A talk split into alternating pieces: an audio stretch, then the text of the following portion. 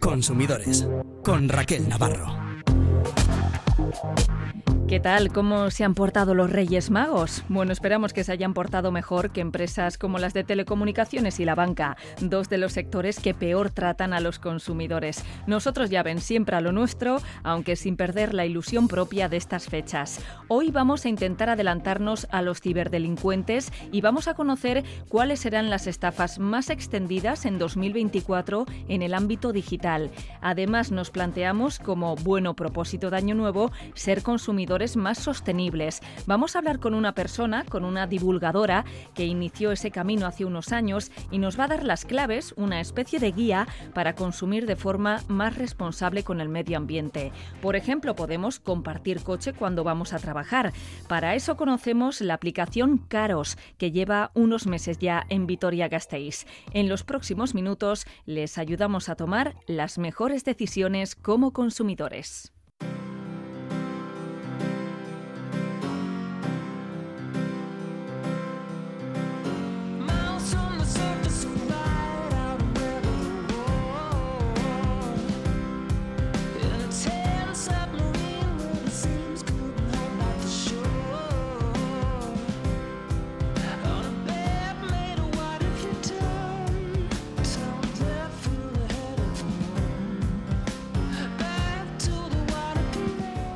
Acabamos de arrancar el año 2024 y así como nosotros podemos tener como buenos propósitos de año nuevo adquirir mejores hábitos, estudiar, empezar un voluntariado o hacer ese viaje soñado, pues hay quien entre sus propósitos tiene estafarnos. Internet es el mundo en el que se mueven estos delincuentes y hoy queríamos poner el foco en esos fraudes que vigila el Instituto Nacional de Ciberseguridad, INCIBE. Ruth García es técnico de ciberseguridad para ciudadanos y menores de INCIBE. ¿Qué tal? Buenos días y feliz año nuevo. Buenos días, feliz año nuevo. Oye, Ruth, los ciberdelincuentes no dejan de sorprendernos y de innovar. ¿Qué esperáis para este 2024? No sé si estáis ya detectando nuevos fraudes que van a ir poco a poco perfeccionándose y tomando fuerza este año nuevo. Pues yo creo que van a mantenerse algunos que ya se venían produciendo, pero que probablemente pues aparezcan algunos nuevos o que estén más, eh, mm, por así decirlo, mejorados o perfeccionados, ¿vale? Entre los que probablemente se sigan manteniendo, pues tendremos al phishing, smishing y vishing, que son la suplantación de entidades eh, de empresas muy conocidas pues, a través del correo electrónico, SMS o llamadas fraudulentas, ¿vale? Pero yo creo que van a empezar fuerte a, aparecer fraudes basados en ingeniería artificial. Ya estamos viendo, bueno, al final de año ya veíamos cómo se está empezando a utilizar para fines fraudulentos y yo espero, vamos, esperamos que probablemente pues eh, esto vaya en aumento. ¿Qué es esto que nos has dicho? Bueno, luego hablaremos ¿eh? del bruising, cruising y todas estas cosas que nos has dicho, que no sabemos muy bien lo que es, aunque algunas ya nos empiezan a sonar como el phishing, desgraciadamente. Pero, ¿qué es esto de la ingeniería social que has mencionado? Pues al final, cuando hablamos de ingeniería social, nos referimos a las técnicas de engaño y manipulación que utilizan los ciberdelincuentes para que los usuarios accedan a sus peticiones y realicen alguna acción. Es decir, cómo nos manipulan con algún mensaje para hacernos creer que algo va a suceder o que tenemos que realizar alguna acción y redirigirnos, por ejemplo, pues a un sitio web fraudulento o que descarguemos un fichero malicioso o que nos descarguemos también incluso una aplicación maliciosa que pueda leer, por ejemplo, los mensajes que recibimos en nuestro móvil, conectarse a Internet, etcétera. Hace unos días hablamos de los principales fraudes en las compras online. Pueden volver a escuchar esa charla en nuestra página web, Consumidores Radio Vitoria. Pero por hacer un pequeño resumen, ¿cuáles son, Ruth, los fraudes más extendidos cuando compramos en Internet y cómo nos vamos a poder proteger este año? Pues lo habitual suele ser la creación de páginas fraudulentas que simulan ser empresas muy conocidas por los usuarios pero que no lo son. Cambian la URL. Los ciberdelincuentes han imitado la página legítima para que el usuario cuando haga búsquedas por Internet se encuentre con esta web fraudulenta y realicen compras ahí, que obviamente pues luego no van a recibir ningún artículo. Lo único que quieren es quedarse con tus datos personales, bancarios e incluso que realices algún pago. Por tanto, muy atentos a los sitios que visitamos para realizar compras online. Revistemos siempre la URL para saber que estamos en, el sitio legítimo. De hecho, nos recomendabas hace unos días herramientas que nos permiten introducir esa URL que no tenemos muy claro si es real o, o nos están intentando estafar y enseguida vamos a poder ver si hay riesgo o no lo hay, ¿no? Sí, con las herramientas conocidas como analizadores de URLs vamos a poder hacer un, primer filtro de nuestra investigación del sitio web y los distintos motores de búsqueda que están eh, utilizándose en esta herramienta conocida como decía analizadores de URL nos van a determinar si ese sitio web es potencialmente malicioso o no. Que nos dicen que no no significa necesariamente que no sea maliciosa. Tendremos que indagar o investigar otra serie de evidencias para determinar si estamos en una página fiable o no. Y mucho cuidado, lo decimos siempre, ¿eh? algo que nos debe hacer saltar todas las alarmas son esos precios anormalmente bajos, ridículamente bajos. Bueno, pues muchas veces es que estamos ante una posible estafa. Hablábamos antes del phishing, ese robo de información personal. Cada vez es más difícil diferenciar un fraude en un email o un mensaje real. ¿Cómo empezamos a protegernos de, de este phishing?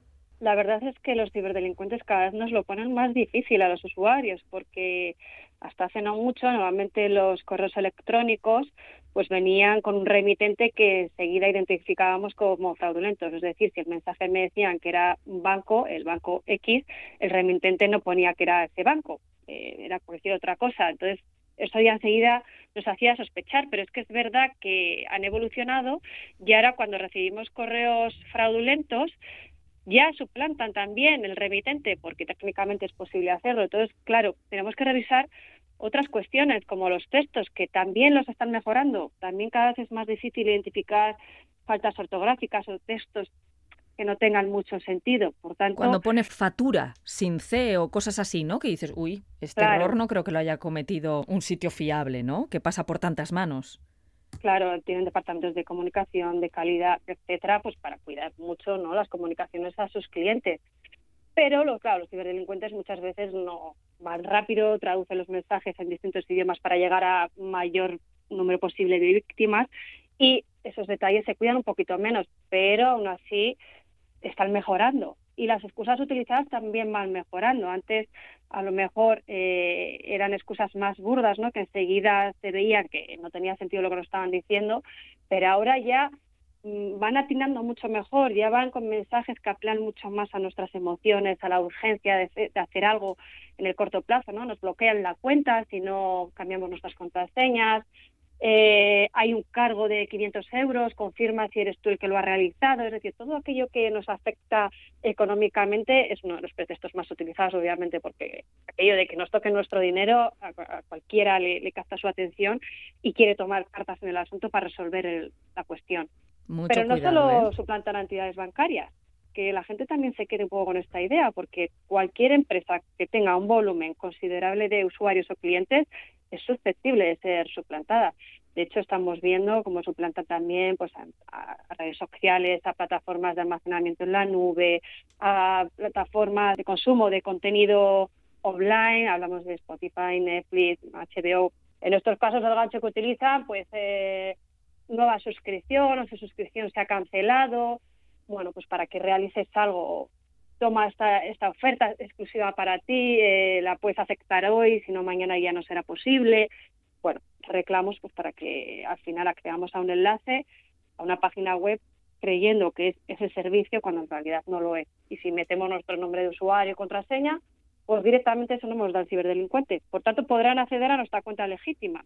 En definitiva, cada email que recibamos, eh, bueno, pues de servicios online, de, información bancaria, siempre estar un poquito en alerta, porque pueden estar suplantando ¿no? la identidad de, alguna empresa con la que nosotros podemos tener algo contratado, pero, pero es que esto no es real. Este es el phishing, ¿no? Estos mensajes que lo único que buscan es robar nuestra información personal. Exacto. Por tanto, mucho cuidado. Atentos también cuando suplantan a empresas o servicios públicos. Muy habitual son los casos que se hacen pasar por la eh, Hacienda, ¿no? O también por la Seguridad Social. Muy utilizados también como gancho para indicar al usuario, por ejemplo, pues que tiene una devolución de la declaración de la renta pendiente o que ha habido problemas con su declaración o que eh, nos envían una notificación y nos adjuntan un fichero, ¿no? Este que si ejecutamos puede infectar nuestro dispositivo. Muy atentos a todo este tipo de notificaciones. Si realmente esas entidades están contactando conmigo, vamos a acceder a la página web oficial para consultar que realmente eso que nos están diciendo por correo es cierto o no, o en caso de dudas, pues siempre podemos eh, acudir a alguna oficina o utilizar los mecanismos de contacto oficiales. Me imagino que en 2024 seguiremos eh, viendo falsos préstamos, que este fraude yo creo que podríamos decir, Ruth, que es menos elaborado de momento que los anteriores y bueno, pues quizás es más fácil sospechar, ¿no? Por la forma en la que suele estar escrito, también por las plataformas en las que suelen anunciar estos préstamos. Cuéntanos un poquito en qué consiste. Sí, es un fraude que lleva ya tiempo circulando por la red en estos casos normalmente eh, es información que, los usuarios encuentran de manera proactiva, es decir, cuando están buscando nuevas oportunidades de obtener dinero, pues porque lo necesitan por las circunstancias que sean, acaban en estos sitios fraudulentos que prometen darles unos préstamos a unas condiciones insuperables y es cuando acaban siendo víctimas porque obviamente esa entidad es fraudulenta, no existe y claro, el usuario ha facilitado todos sus datos, incluso en muchos casos ha hecho algún depósito de dinero en adelanto en concepto de gestión o cualquier otra cosa que se les hayan puesto. Esto abunda mucho en los foros, ¿verdad? Y estas cosas. En foros, también en aplicaciones de mensajería tipo Telegram, ¿no? Hay listas y demás, hay gente que se hace pasar por expertos, por agentes, por usuarios como que controlan mucho la materia y engañan o embaucan a otros a solicitar el dinero ahí o a invertir en criptomonedas, por ejemplo. Aquí estamos viendo también mucho fraude con el tema de las inversiones, no solo la solicitud de préstamos, sino a usuarios que se le invita a invertir en supuestamente plataformas ¿no? o servicios que te van a dar una rentabilidad y vas a ganar mucho dinero a corto plazo y nada más lejos de la realidad. Lo que están haciendo es invertir en, plataformas que son fraudulentas, pero que el usuario cuando se registra y ya está invirtiendo su dinero real, le aparecen gráficas y simulaciones que son ficticias, donde ve que supuestamente es verdad que su dinero ha aumentado, pues eh, porcentaje X, y le invitan a seguir invirtiendo para seguir más, para conseguir más entonces, bueno, como es todo ficticio lo que se le está mostrando en la página web al usuario, pues, eh, ¿qué es lo que pasa? Que cuando llega el momento de recuperar su dinero, pues muchas veces ponen muchas excusas otras para que no pueda hacerlo, porque claramente como está ante un fraude, ese dinero no lo va a recuperar. Pues le dicen que, que no es posible o que para recuperar su dinero tiene que hacer otro pago. Se ven metidos en una rueda y cuando se dan cuenta, pues hay gente que ha perdido mucho dinero en, en estas plataformas fraudulentas. Por tanto, hay que ser cautos. Si vamos a invertir nuestro dinero, vamos a informar nuevamente de quién es la empresa que está por detrás para prevenir problemas. Suelen pedirnos además que hagamos los pagos por Western Union, MoneyGram y, este tipo de, bancos extranjeros. Eso también nos puede hacer sospechar, ¿no, Ruth? Cuando nos sacan de los mecanismos habituales que se ofertan en la mayoría de plataformas o servicios legítimos, debemos sospechar. Ese tipo de eh, métodos que has comentado ahora son envíos de transferencia instantánea y no hay ningún tipo de tracking o de para saber en qué momento está tu dinero. Una vez que se retira, se acabó, ya no se puede hacer ningún seguimiento más. Por tanto, eso nunca debería utilizarse como un método de pago, de transferencias seguras, porque no hay trazabilidad. Me estoy acordando también de que en 2023 hemos conocido titulares muy asombrosos relacionados con los fraudes a la hora de encontrar pareja por Internet. Y me estoy acordando precisamente de la mujer de Granada a la que estafaron casi 200.000 euros haciéndole creer que era Brad Pitt la persona que le pedía esta cantidad y con la que mantenía una relación amorosa. Bueno, igual estoy poniendo un caso un, poco extremo, ¿eh? No creo que, que, habitualmente los delincuentes se hagan pasar por Brad Pitt y, y este tipo de actores, ¿no? Tan conocidos, pero sí que se dan demasiados casos en los que ese gran amor que hemos conocido por Internet nos acaba pidiendo dinero y luego desaparece. ¿Cuándo debemos acudir a la policía? ¿Cuándo, ¿cuándo debemos sospechar de que, de que aquí no hay amor, hay otra cosa?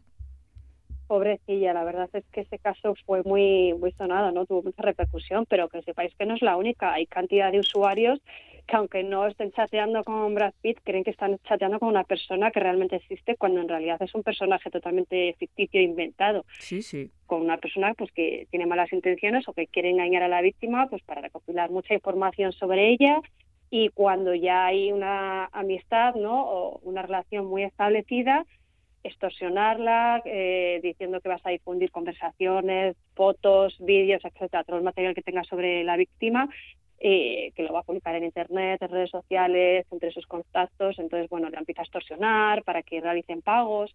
Suele haber un fin por detrás de todo esto, no engañar por engañar. ¿Qué hacer si hemos resultado víctimas o creemos que estamos teniendo una relación virtual mm, potencialmente fraudulenta, es decir, que, nos puede llevar a un mal puerto?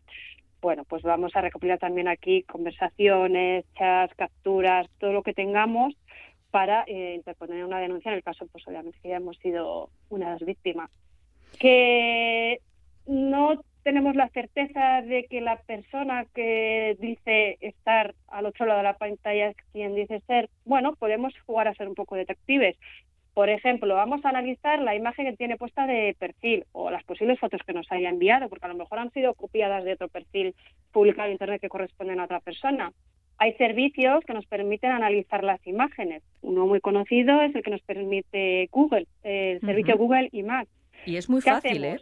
súper fácil. Arrastramos la foto a su buscador y ya directamente nos va a mostrar una serie de resultados donde esa imagen esté relacionada con esta misma, con una imagen que sea igual o parecida de, de contenidos que puedan estar publicados en Internet.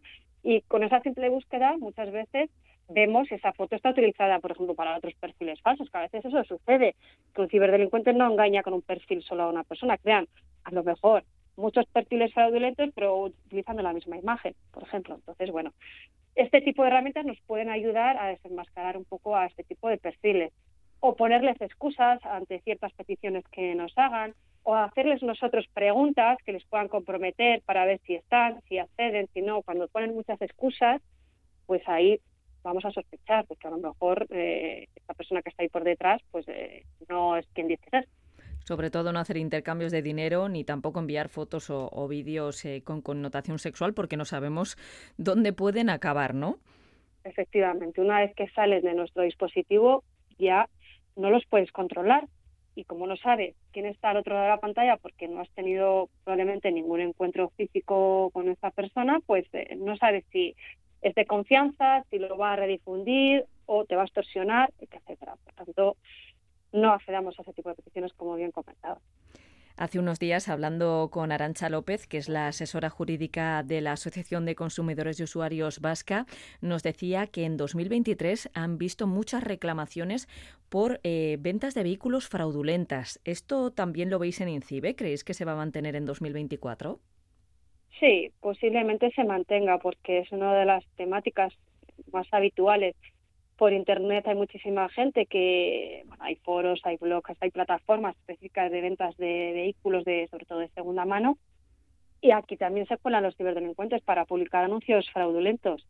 Hay que estar aquí nuevamente atentos porque bueno, en cualquier momento nos pueden engañar para que tanto si somos compradores como vendedores, porque se dan las dos casuísticas de que intenten engañar a una persona que quiere comprar su vehículo como la que quiere vender. A veces que cuando un usuario está vendiendo y le empiezan a pedir mucha información, no sabe si luego esa información la van a utilizar los ciberdelincuentes o la persona que esté al otro lado para publicar un anuncio fraudulento y a disponer de toda esa información y a engañar a otra posible eh, víctima que quiera comprar. Madre mía. Bueno, con el tema de, de, los coches de segunda mano hemos comentado muchas veces, ¿no? Esos pagos, no, es que te lo tengo que mandar desde no sé dónde, cuidado. Y cuando encontramos algo que es muy, muy barato, también sospechar.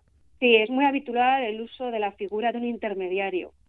El que vende o el que compra, por la circunstancia que sea, se encuentra en el extranjero o tiene imposibilidades de tener un encuentro físico para enseñar el coche, pero va a utilizar a un intermediario que va a ser el que le enseña, el que hay que hacer un pago para la gestión del mismo, etcétera. Es una excusa bastante utilizada. Entonces, bueno, ahí vamos a ser cuidadosos. Hombre, una buena recomendación, aunque no siempre es posible, si vamos a intentar comprar un vehículo o estamos interesados, pues bueno, acudir siempre a vendedores que tengan buena reputación, consultar a expertos en la materia. Si el vehículo supuestamente está en España y tienes posibilidades, pues intentar tener un encuentro para poder verlo. Ya sé que esto a veces pues no, no es posible, pero bueno, si es posible, pues no está de más, porque bueno, si vas a hacer un desembolso grande de dinero, pues eh, hay que asegurarse que va a acabar en buenas manos y que tú vas a recibir lo que te están prometiendo. Este tipo de, estafas también eh, bueno, proliferan mucho con el tema del alquiler, ¿no? De, habitaciones, de casas. También hay veces que dices, esto no puede ser cierto y es que no lo es. Sí, sobre todo cuando llega la temporada de vacaciones, verano, navidades, puentes, pues aquí nuevamente hay que extremar las precauciones porque te crean anuncios fraudulentos pues eh, haciendo creer al usuario que está disponible una vivienda o un apartamento o una casa, de las características que sea. Y bueno, siempre están súper bien de precio, bien ubicadas, por dentro de la decoración pues eh, suele ser muy buena. Un chollazo.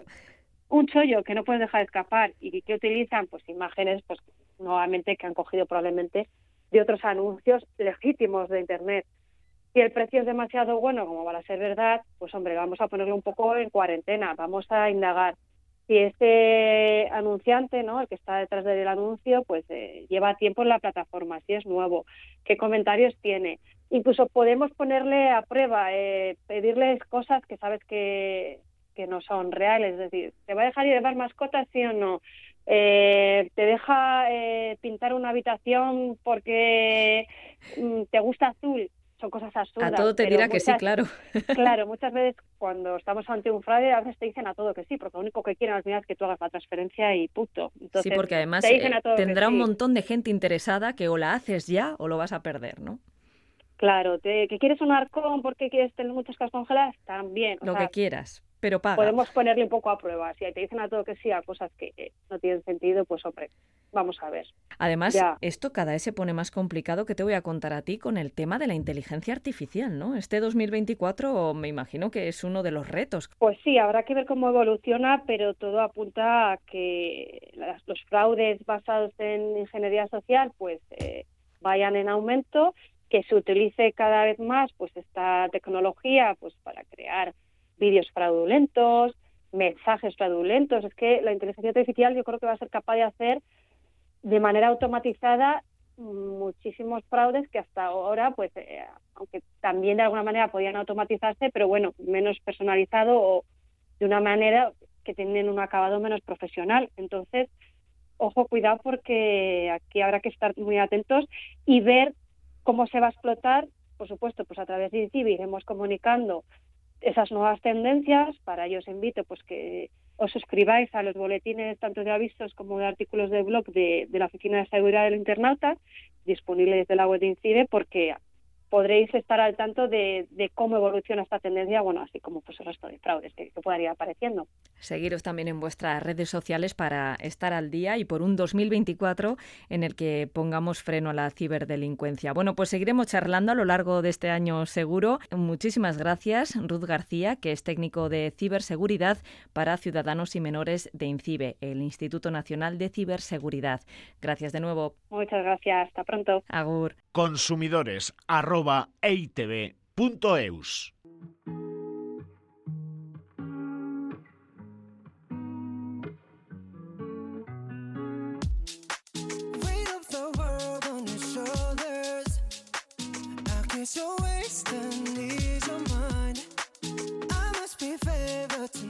En las últimas semanas hemos charlado con Ali Bispo, Ali Biamalama, en su web y en redes sociales, sobre una forma de consumo más responsable, sostenible y consciente. Ahora que hemos entrado en 2024, puede ser un buen momento para ir dando pasos hacia ello. Venga, nuestro propósito este 2024 va a ser convertirnos en consumidores más críticos y éticos y vamos a aportar nuestro granito de arena en la lucha contra el cambio climático. Así que saludamos una vez más a Ali Bispo. Feliz año nuevo.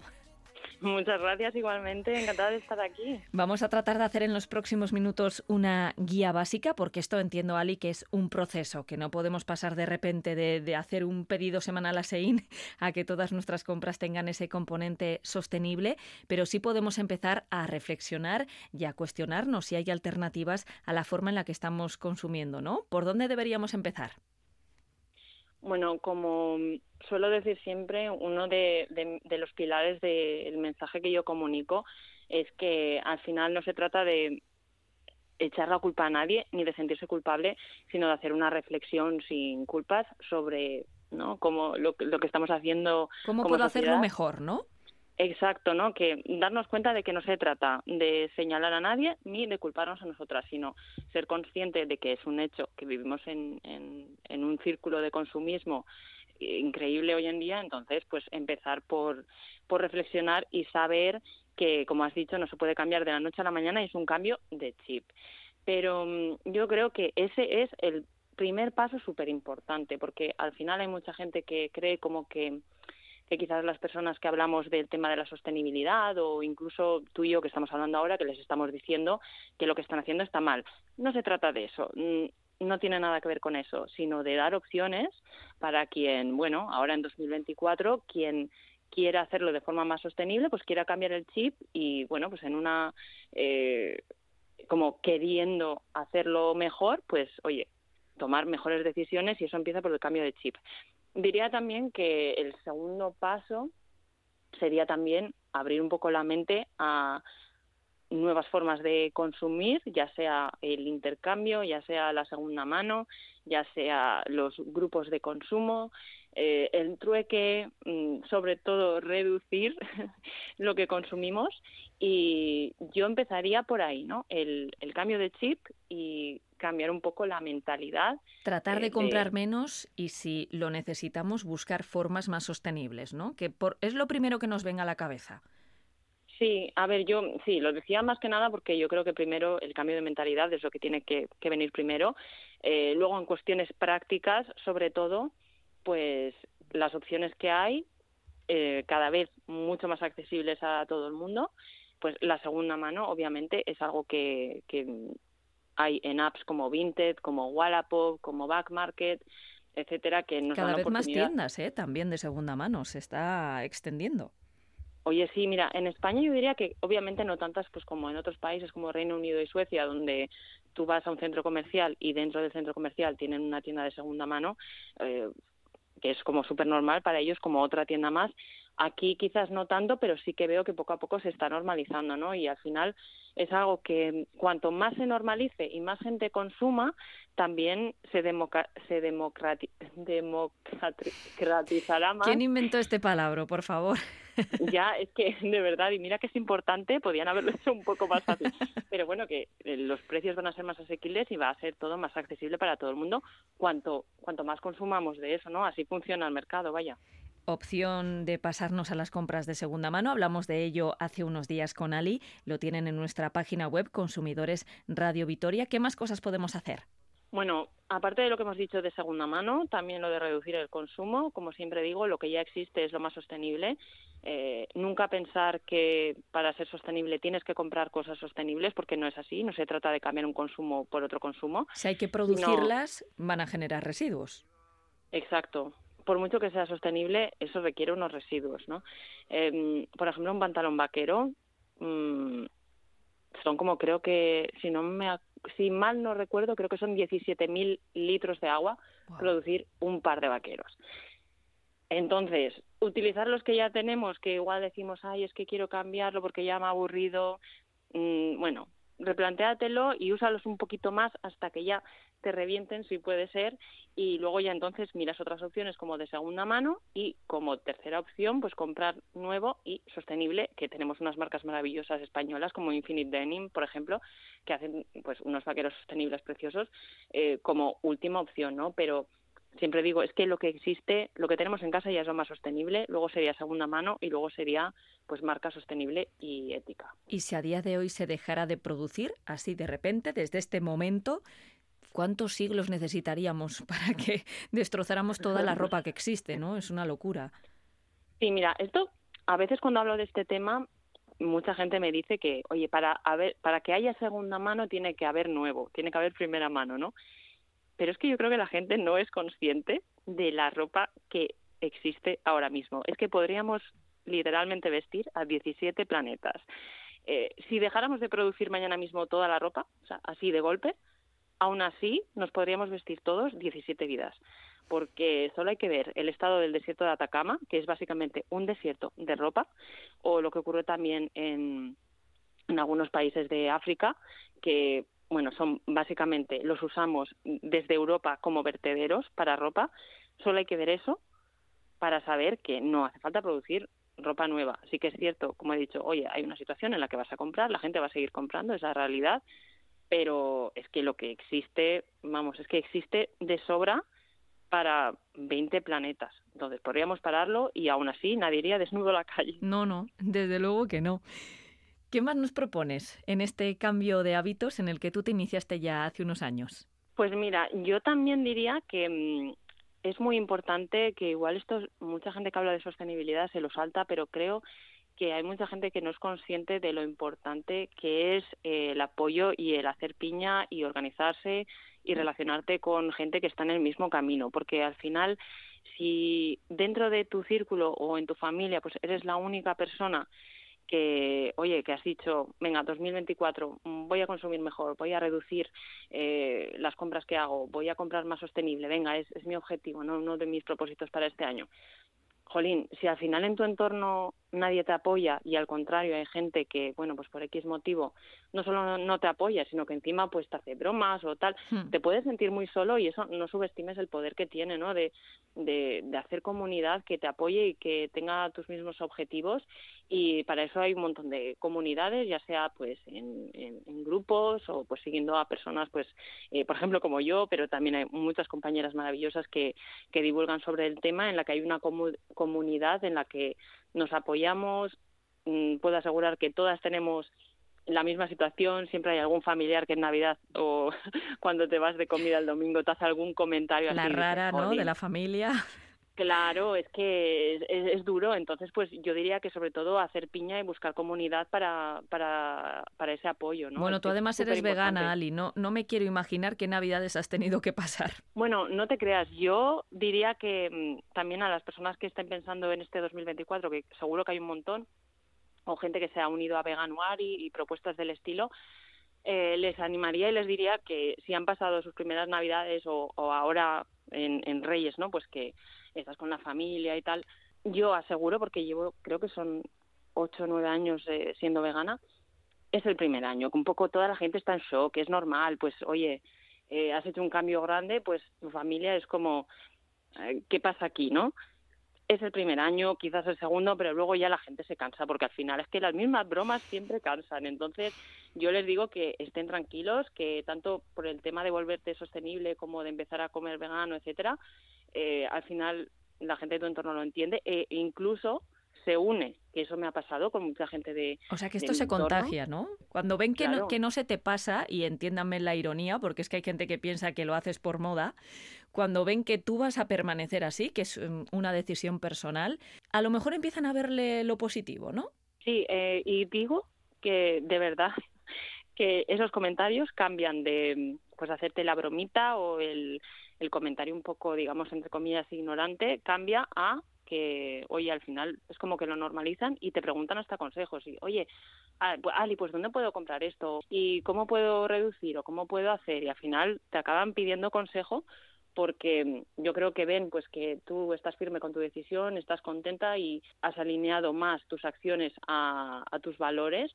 Eso se nota en, en, la paz y en la felicidad y en la seguridad que tienes en, en ti misma y oye, no lo subestimes, la gente lo ve y dice, ostras, pues yo también quiero, quiero y además veo que, que es posible, ¿no? Como seres humanos nos da miedo lo desconocido, pero es que eso es súper normal y es súper natural y yo lo entiendo, entonces al final es como no ver algo que se aleja tanto de lo que tú estás acostumbrado, pues igual te puede dar como respeto o, o quizás lo puedes ver, que eso también lo veo un poco en, en redes, ¿no? Que es como que hay hay personas que lo ven tan diferente y tan inalcanzables que incluso prefieren cuestionarlo y atacarlo antes de intentarlo porque piensan, es que por mucho que intente, no voy a llegar, ¿no?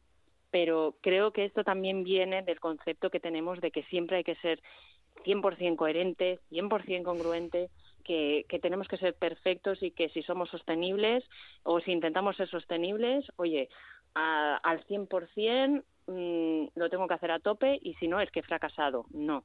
Primero que es imposible ser 100% sostenible. Esto que lo tenga claro todo el mundo. Es imposible. En esta sociedad no.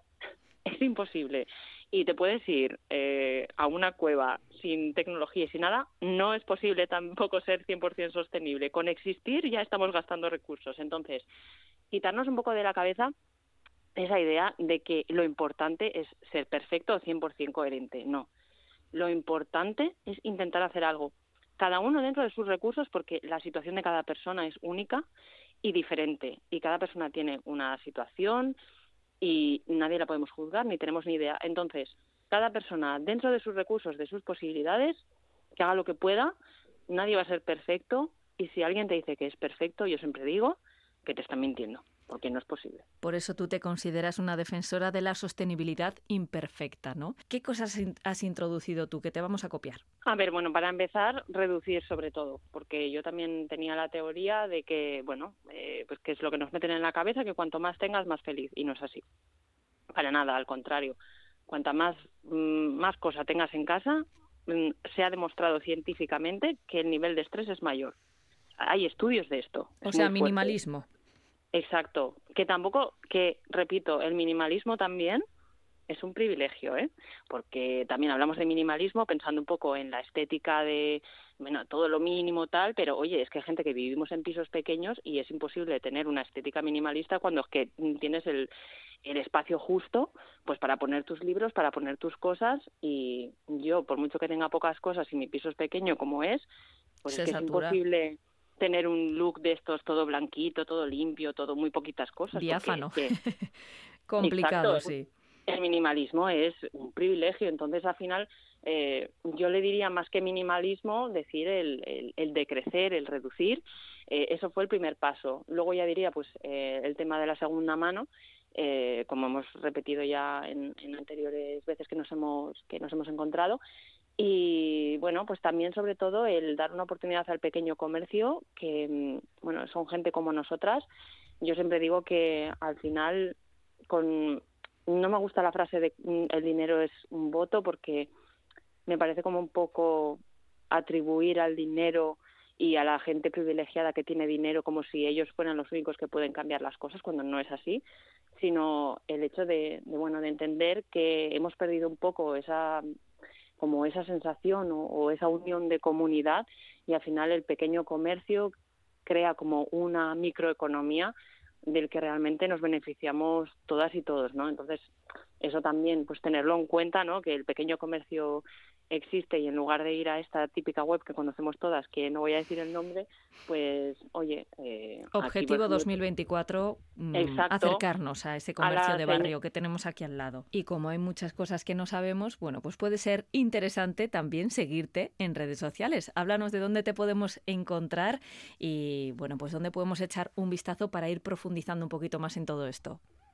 Bueno, pues yo estoy muy activa en Instagram, sobre todo la gente me puede encontrar por ali barra baja vía malama, eh, también en mi web, viamalama.com. Eh, también, bueno, están mis libros, eh, tengo tres publicados y, bueno, también tengo algunos ebook, pues con, con todo tipo de, de temáticas, desde eh, recetas sostenibles y fáciles de 15 minutos hasta un libro sobre moda sostenible, sobre armario cápsula, un poco de todo, ¿no? Entonces, si alguien ya quiere ponerse como súper en serio en este 2024, pues le animo a, a mirarse un poco, pues eso, la, eh, mis libros y mis ebooks y, por supuesto, también mi comunidad de Instagram, que es maravillosa, llena de gente súper concienciada, que sabe que el objetivo como comunidad es simplemente mejorar, no ser perfecta, no se juzga a nadie y, y bueno, pues caminamos todas en el mismo sentido y, y, bueno, ya está. También estoy en TikTok, aunque un poquito menos activa, todavía soy millennial, entonces es como que... cuesta, cuesta.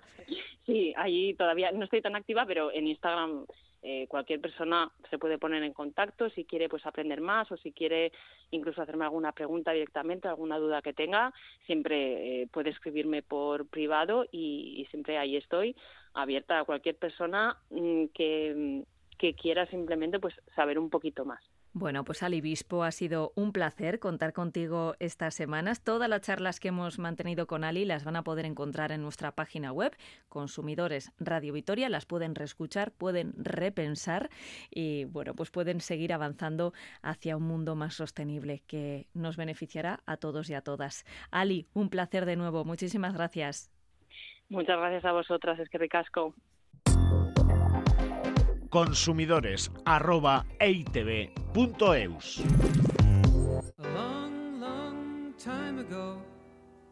I can still remember how that music used to make me smile. And I knew if I had my chance that I could make those people dance and maybe they'd be happy for a while.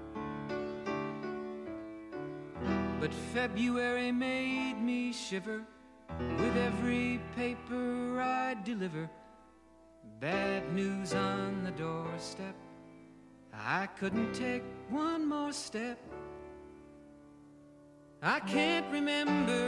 Estas semanas navideñas queremos avanzar hacia un consumo que nos permita ser más sostenibles y que además nos ayude a ahorrar. Y nos podemos plantear, por ejemplo, compartir coche para ir al trabajo. Vamos a conocer una aplicación que acaba de llegar a Vitoria Gasteiz y que precisamente nos va a permitir eso, compartir coche cuando vamos a trabajar. Se llama Caros y su responsable de proyecto en España es Julien Chemin. ¿Qué tal, Julien? Bienvenido. Muy buenas, gracias por eh, aceptarme. Caros es una aplicación eh, de, carpooling. Eh, el objetivo de, la empresa es de crear una, red de carpooling aquí en Vitoria-Gasteiz con el fin de aumentar la ocupación de los coches personales. así transformamos los asientos vacíos en un nuevo medio de transporte público con fin de reducir el impacto de los trayectos diarios casa-trabajo y de reducir las emisiones de dióxido de carbono de Vitoria-Gasteiz. Hace un tiempo, el Ayuntamiento de Vitoria-Gasteiz realizó una encuesta de movilidad a los polígonos industriales. Cada mañana 40.000 personas viajan hacia esos polígonos industriales de la ciudad y el 70% van en coche y en muchísimos casos únicamente ocupa ese vehículo una persona, que es el conductor. Todo esto puede cambiar con caros. Sí, absolutamente. Eh, bueno, para dar un, poco de cifras de lo que hemos hecho hasta ahora, eh, hemos tenido 5.000 viajes, eh, ahorrado ya 10, 10, toneladas de dióxido de carbono, que corresponden a la producción de 350 celulares o 1.500 camisetas y hemos permitido a la gente de Vitoria-Gasteiz de ganar en poder adquisitivo 24.000 euros entonces, eso es lo que gana tanto el conductor eh, como el pasajero eh, viajando, usando la, aplicación para ir y volver del trabajo. Claro, esto de compartir coche nuevo no es, pero normalmente lo haces con alguien conocido, ¿no? Con alguien de tu entorno, de tu empresa. En este caso, lo podemos hacer con desconocidos. Ese es uno de los poderes, ¿no? De esta aplicación, uno de los beneficios que nos va a permitir ampliar un poquito esa red de personas con las que podemos compartir ese viaje al trabajo. Sí, seguramente. Eh, al principio, claro, la gente para tener confianza eh, le gusta compartir coche con gente que conoce, pero es verdad que eh, el objetivo de la aplicación es de, tener los más matches posibles para que te encuentras una persona a la ida que puede ser diferente a la vuelta del trabajo. ¿Cómo funciona Caros? Yo me lo instalo en mi móvil. Ahora mismo creo que estáis funcionando con una prueba piloto, ¿verdad? Esto es. Eh, bueno, eh, ¿cómo funciona? Eh, hay que rellenar todos los datos, que sean los datos personales. pedimos lo, lo necesario para, para poder hacer que funcione la aplicación. el DNI, claro, para verificar la identidad de cada uno y una vez que eh, está rellenado la, información personal, pedimos eh, las direcciones de casa y de trabajo y con eso eh, una inteligencia artificial te encuentra los mejores matches que puedes tener en tu ruta. Entonces, personas que o viven al lado y que trabajan más o menos en, el mismo, en la misma zona de trabajo, vamos a decir. y con esto, pues, eliges sobre una lista de personas eh, y puedes hacer una solicitud y directamente la persona acepta eh, o no y, el viaje se, hace y durante el viaje hay una doble validación para ser seguro que han hecho el viaje. Eh, hablando de incentivos, lo que tenemos ahora es que un pasajero va a pagar 60 céntimos hasta 20 kilómetros y el conductor va a recibir 1,50 euro hasta 15 kilómetros. Eh, para cada kilómetro adicional va, eh, va a ser 10, 10 céntimos que va a pagar el pasajero, entonces a partir de 21 10 céntimos más, y que va a recibir el conductor, eh, entonces serían 10 céntimos por kilómetros. O sea que todas las cuentas no es algo que tengas que negociar con esa persona con la que vas a compartir, sino que la propia aplicación ya lo establece, ni siquiera hay que hablar de ello, lo cual simplifica bastante las cosas, ¿no? Sí, fijamos, fijamos nosotros el precio eh, dependiendo, bueno, lo hemos fijado dependiendo del precio de la gasolina y tal, eh, para que comparten los gastos directamente. Y todo se hace vía la aplicación, el pago y también poner su IBAN para recibir su dinero. Claro, aquí es muy interesante encontrar alguna persona que vaya a trabajar en tu mismo horario o en alguno muy similar, ¿no? Para que tú le lleves en su coche o para que te lleve a ti. Sí, seguramente. Ponemos más o menos media hora para la gente que tiene también horarios flexibles. Eh, entonces, lo que hemos intentado hacer es crear una aplicación que sea la más flexible eh, posible. Oye, todo esto es muy interesante a nivel individual, pero yo creo que el principal avance sería que las propias empresas, ¿no? favorezcan e impulsen este carpooling, esta experiencia piloto de coche compartido que estáis creando con Caros. ¿Las empresas se pueden sumar? Seguramente, eso es la segunda parte del piloto. La primera que, es para todos los ciudadanos de Vitoria y la segunda, eh, que son para las empresas. Lo que proponemos ahora es que se juntan las empresas y de así eh, todos los empleados van a tener dos viajes gratis al día eh, para ir y volver del trabajo hasta 20 kilómetros. Y claro, son para las empresas de Vitoria-Gasteiz.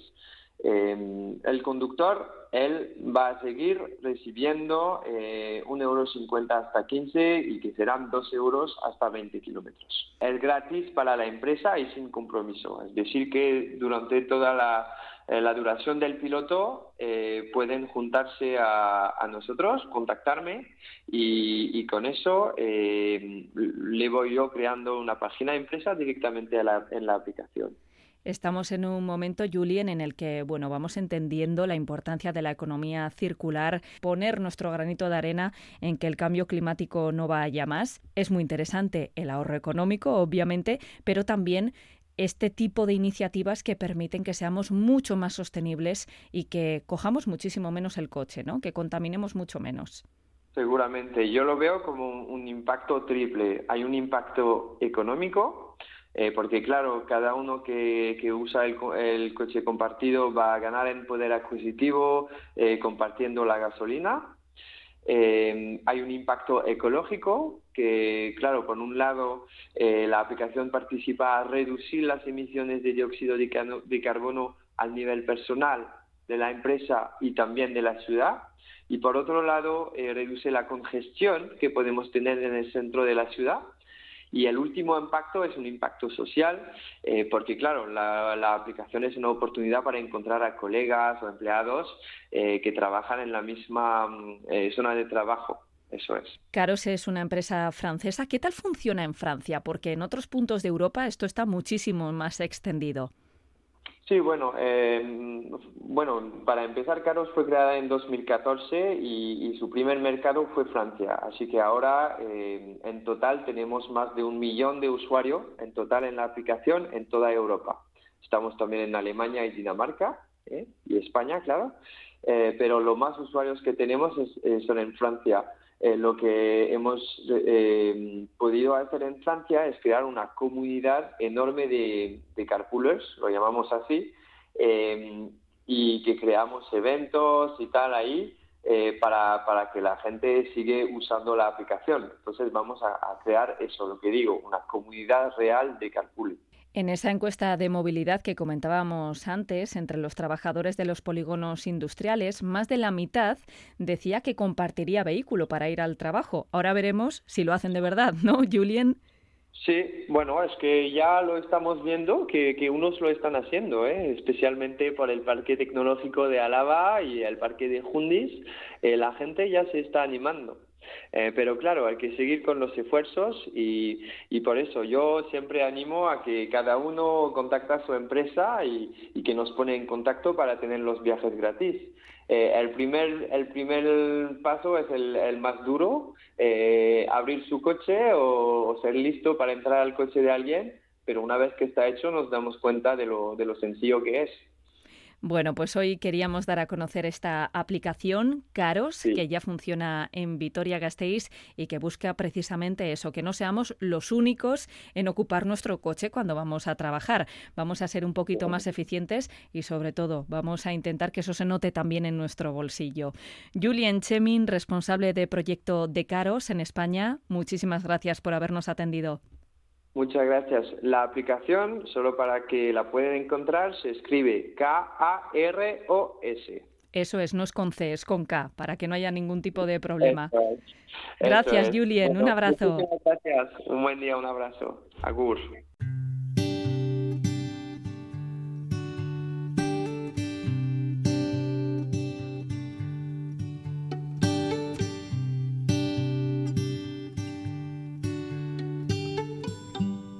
Aunque tú no lo sepas. Me he inventado tu nombre, me drogué con promesas y he dormido en los coches. Aunque tú no lo entiendas, nunca escribo el remite en el sobre no dejar mis huellas. Así nos despedimos, disfruten del día y nos escuchamos la próxima semana en Consumidores. Aunque tú no lo sepas, me ha acostado a tu espalda y mi cama se queja, fría cuando te marchas. He blindado mi puerta y al llegar la mañana no me di ni cuenta de que ya nunca estabas.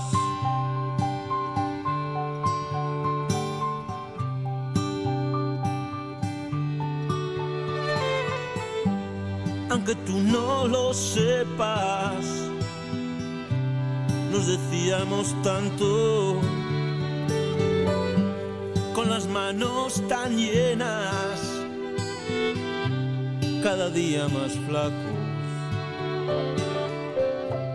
Inventamos mareas, tripulábamos barcos y encendía con besos el mar de tus labios.